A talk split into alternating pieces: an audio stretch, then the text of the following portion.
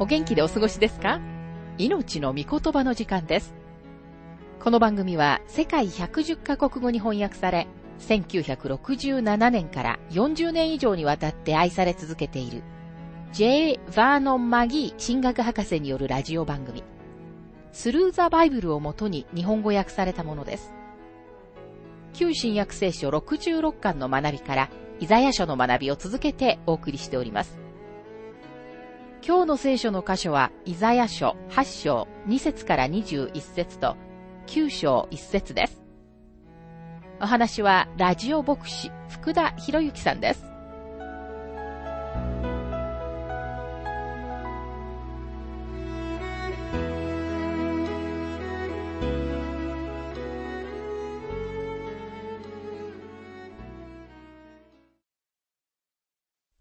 イザヤ書8章の学びをしていますが、8章の2節そうすれば私は祭司ウリアとエベレクヤの子、ゼカリアを私の確かな証人として証言させる。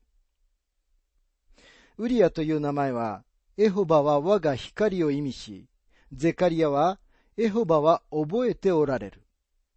そしてエベレクヤは、エホバはこれから祝福されるという意味です。これは面白い組み合わせです。このように一人の証人は自分の名前によってエホバは私の光であると言い、もう一人はエホバの目的は祝福することであるというのです。つまり神様は決してご自分の民を忘れられることはないということです。すべてのイザヤの行動の中に人々へのメッセージがあります。イザヤは人々が理解するようにメッセージを行動で表し、また書き出しています。イザヤ書は写実的な例え話です。主もこの方法を使われました。人々が描写された光景を見るからです。それはどことなくテレビのようです。神様は人類の傾向を知っておられるので、絵を使ってこれらの人々にメッセージを届けようとしておられるのです。イザヤ書8章の3節その後私は女預言者に近づいた。彼女は身ごもった。そして男の子を産んだ。すると主は私に仰せられた。その名を、マヘル・シャラル・ハシュ・バズと呼べ。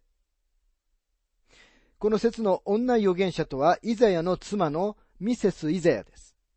彼女は身ごもって男の子を産みますが、子供の名前はこの子が生まれる前に与えられています。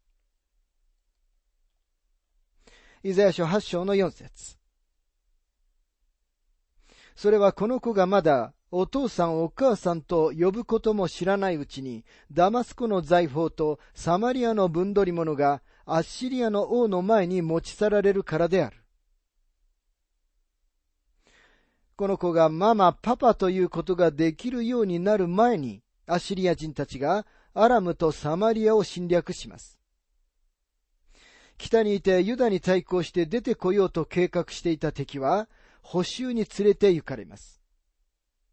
作戦を遂行し、勝利をもたらすのは、アハズの立派な軍事能力のおかげではないのです。勝利は主権のある神様の恵みのおかげです。神様はこのことを完璧にはっきり示しておられます。イザヤ書8章の5節から7節主はさらに続けて私に仰せられた。この民は、緩やかに流れる白ア葉の水をないがしろにして、レツィンとレマルヤの子を喜んでいる。それゆえ見よ、主は、あの強く水かさの多いユーフラテス川の水、アッシリアの王とそのすべての栄光を彼らの上に溢れさせる。それはすべての運河に溢れ、すべての包みを超え。ここにまた聖書の注目すべき箇所があります。人々は白アハの水をないがしろにしています。白アハとは送られたという意味があります。彼らは自分たちに提供された神様の平和を拒絶します。平和は緩やかに流れるこの小川に象徴されています。対照的に7節では、あの強く水かさの多いユーフラテス川の水と書かれています。これは明らかにアッシリアのあった場所の川、ユーフラテス川です。この川の水かさは多く、洪水のように流れてきました。言い換えれば、ユーフラテス川の洪水の水は、神様の裁きを表し、白ア派の緩やかな水と対比されています。神様は二つの川を通して、ご自分の民に一つのメッセージを与えておられます。シェイクスピアが自作の劇、お気に召すままの中に書いているように、木々には舌があり、流れる小川の中には本が、石の中には説教が、そしてすべてのものの中に良いものがあるのです。白アハは緩やかに流れる小さな泉です。今日では大したことのないものですが、イザヤの時代にはそうではありませんでした。その川は、シオン山と森屋山の間を流れています。もしあなたが情熱を傾けて聞く耳を持っているのなら、その小さな小川の中には、あなたが聞くことのできるメッセージがあるのです。それは、小川自体のさざ波の音よりも、もっと素敵なメッセージです。そのメッセージは、モーセの立法の象徴であるシナイ山と対照的に立っているシオン山の恵みの物語なのです。モリアはアブラハムが息子を捧げ、ダビデがアラウナの内場を飼い、ソロモンが宮を建てたところです。そして下の方のあの大きな岩岩の矛先が終わる頃に、キリストが十字架にかけられたゴルゴタがあります。これは恵みを物語っています。モリアは神様ご自身が子羊を備えられた場所です。神様はアブラハムの息子の命を助けられましたが、ご自分の御子の命を助けることはされませんでした。ですから神様はここで、この男、アハズに恵みを語っておられます。神様は彼に、もしあなたが私に立ち返りさえすれば、私はあなたを助けようと言っておられるのです。イザヤ書8章の8節ユダに流れ込み、押し流して進み、首にまで達する。インマヌエル、その広げた翼はあなたの国の幅いっぱいに広がる。神様はシリア人たちがユダの地を押し流すことを許可されます。でも彼らがエルサレムを占領することは決して許可されることはありません。9節国々の民よ、打ち破られて罠なけ。遠く離れたすべての国々よ、耳を傾けよ。腰に帯をして、罠なけ。腰に帯をして、罠なけ。これは神様の地に対抗して同盟を結ぶ国々に対する警告です。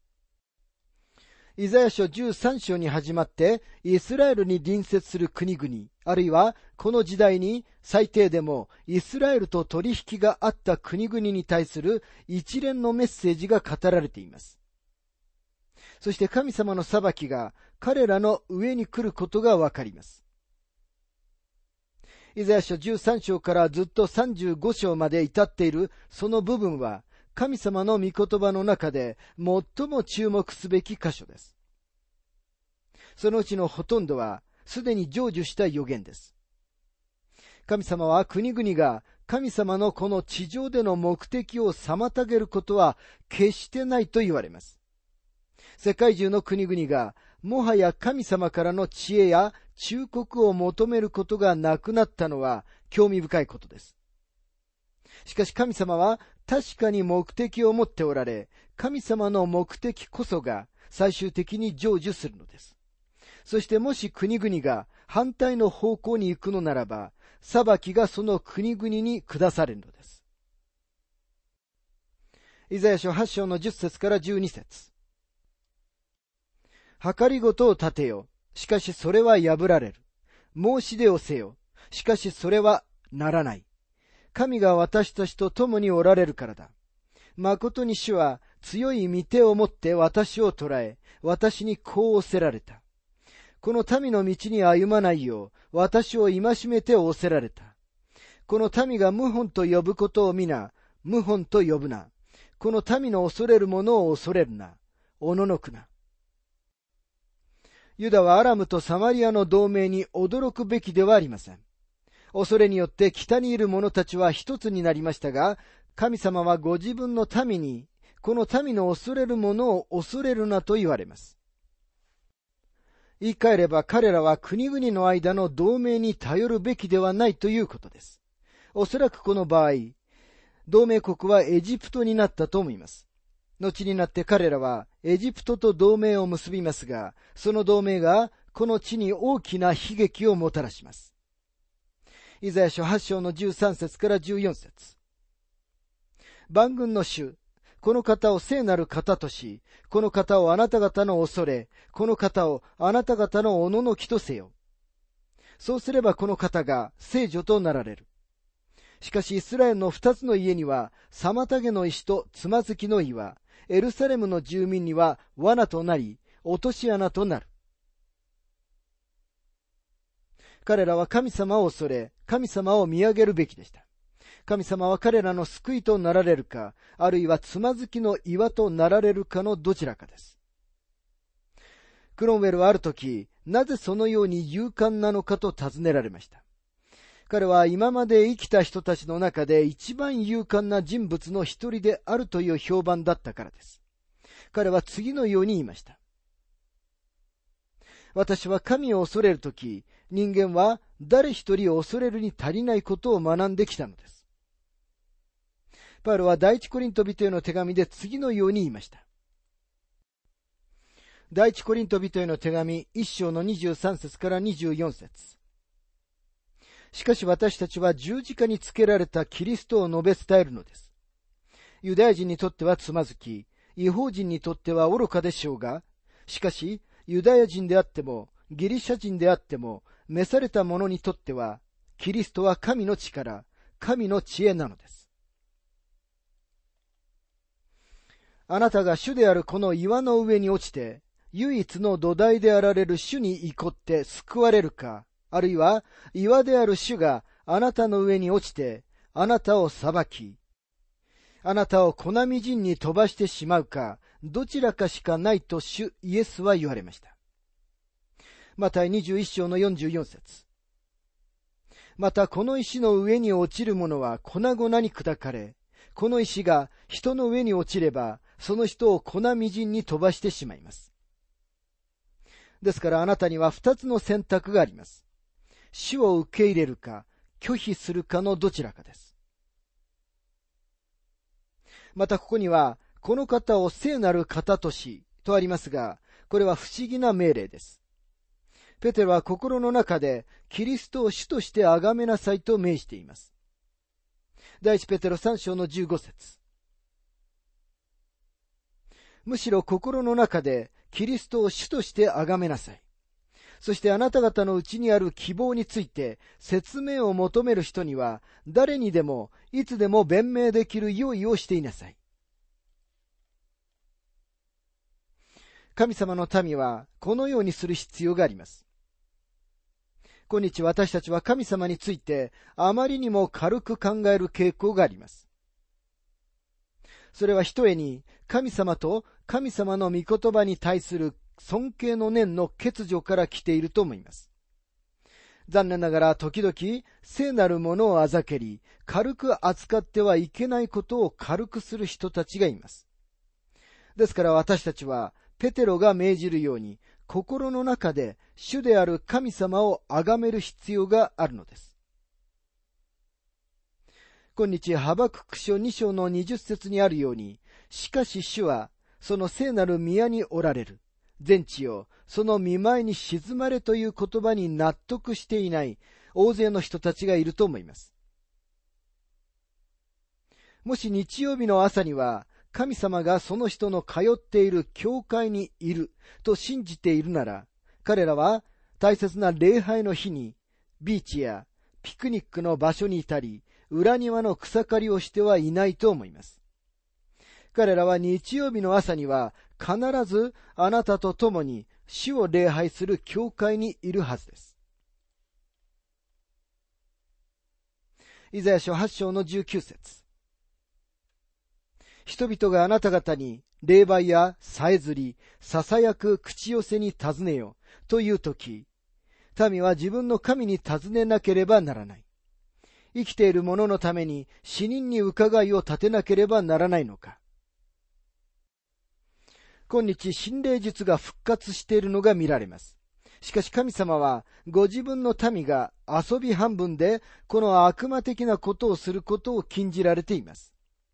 人々が神様に背を向けると、一般的に彼らはオカルトや異常なものを追いかけるのです。レビキ20章の27節と、新明記18章の9節から12節には次のように書かれています。男か女で霊媒や口寄せがいるなら、その者は必ず殺されなければならない。彼らは石で撃ち殺されなければならない。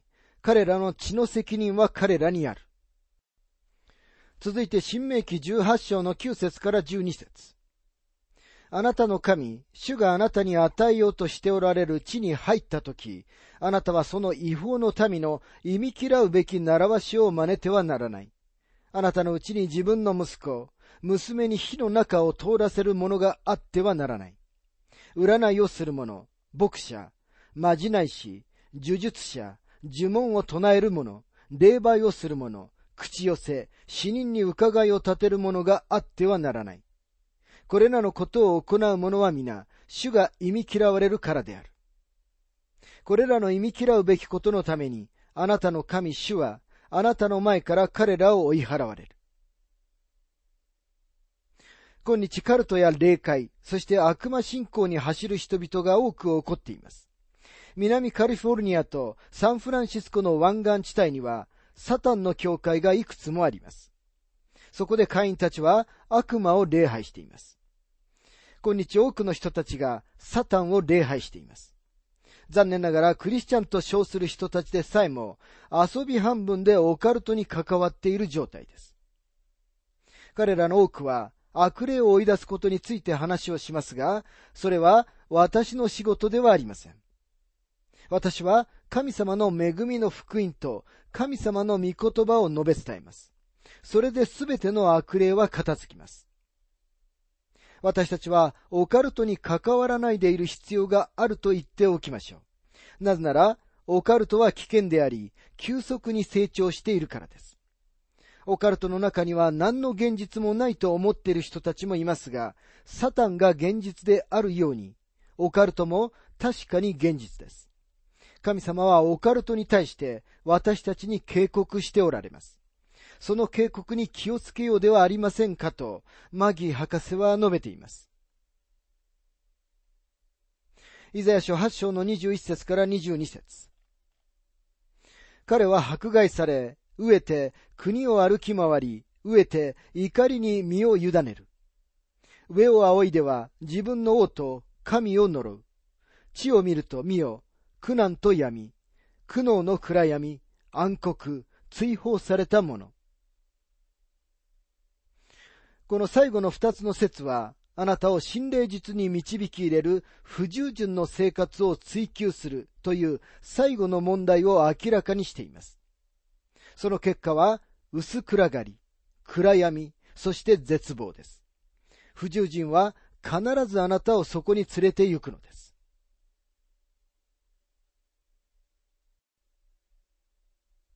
さて、イザヤ書9章の学びに入りますが、この章は、来たるべきキリストである巫女に関する予言のために、クリスチャンたちにとって一般的に馴染みの深い章です。あのヘンデルがメサイアの中にこの章を使ったことで、この特別な箇所は、教会にとって一層親しみ深いものになりました。ヘンデルの作品が上演されるときはいつでも、特にその名は不思議な助言者、力ある神、永遠の父、平和の君と呼ばれると歌うところに来るとワクワクします。イザヤ書7章から12章に書かれているのは、アハズの統治の間にイザヤがした予言です。アハズはイザヤが予言していた期間に統治した中の一人の悪い王でした。イザヤはウジヤ王の死の時に予言し始めました。ウジヤは42年間統治した良い王でした。次の王はウジヤの息子のヨタムで、彼もまた良い王でした。しかし次の王はウジヤの孫でヨタムの息子であったアハズでした。彼は悪い王であり、その上、イカサマしでした。アハズの統治の間に、イザヤは、これらメシアに関する予言をしました。その時代は、国の歴史の中でも暗い時代でした。一節から七節には、イスラエルの望みは、神様の御子の最初の来臨と再臨の両方のうちにあることが書かれています。イザヤ書九章の一節。しかし苦しみのあったところに闇がなくなる。先にはゼブルンの地とナフタリの地は恥ずかしめを受けたが、後には海沿いの道、ヨルダン川の彼方、違法人のガリラヤは光栄を受けた。この箇所の解釈についてマギー博士は次のように述べています。この説の翻訳は確定されていません。実際正反対の意味が提案されています。経験な心を持つ人に対しては何の問題もありませんが、両方の翻訳が可能であることを許可された天の目的を明らかにしています。そして海沿いの道、ヨルダン川の彼方、違法人のガリラヤは、後になってさらに辛く苦しめられた。これが英語訳の本文の翻訳ですが、他の人々は次のように翻訳しました。後には海沿いの道、ヨルダン川の彼方、違法人のガリラヤは光栄を受けた。日本語は最初からこのように訳されています。どのようにしてさらに辛く苦しめられたと栄光を受けたとの両方の翻訳が指示できるのかを理解するのは難しいことですが、不可解なのには理由があるのだと思います。最初の翻訳は、神様が確かにアラム人たちの侵略によって北東の部分の地を比較的軽く苦しめられた近い将来の時に成就したことと、後になって人々がアッシリア人に補修に連れて行かれた彼らにもたらされたもっと重い苦しみのことを指しているのだと思います。第一列置き15章の29節にはこのように書かれています。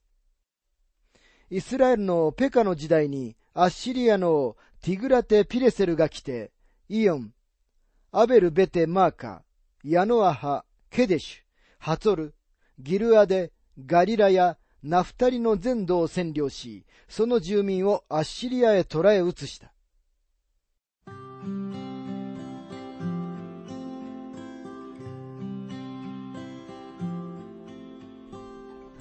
命の御言葉お楽しみいただけましたでしょうか？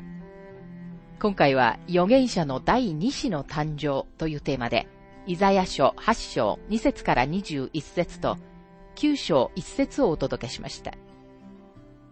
お話はラジオ牧師福田博之さんでした。なお、番組ではあなたからのご意見、ご感想、また聖書に関するご質問をお待ちしております。お便りの宛先は、郵便番号592-8345大阪府堺市浜寺昭和町4-462浜寺聖書協会命の御言葉の係メールアドレスは全部小文字で ttb.hbc.gmail.com です。どうぞお気軽にお便りをお寄せください。それでは次回までごきげんよう。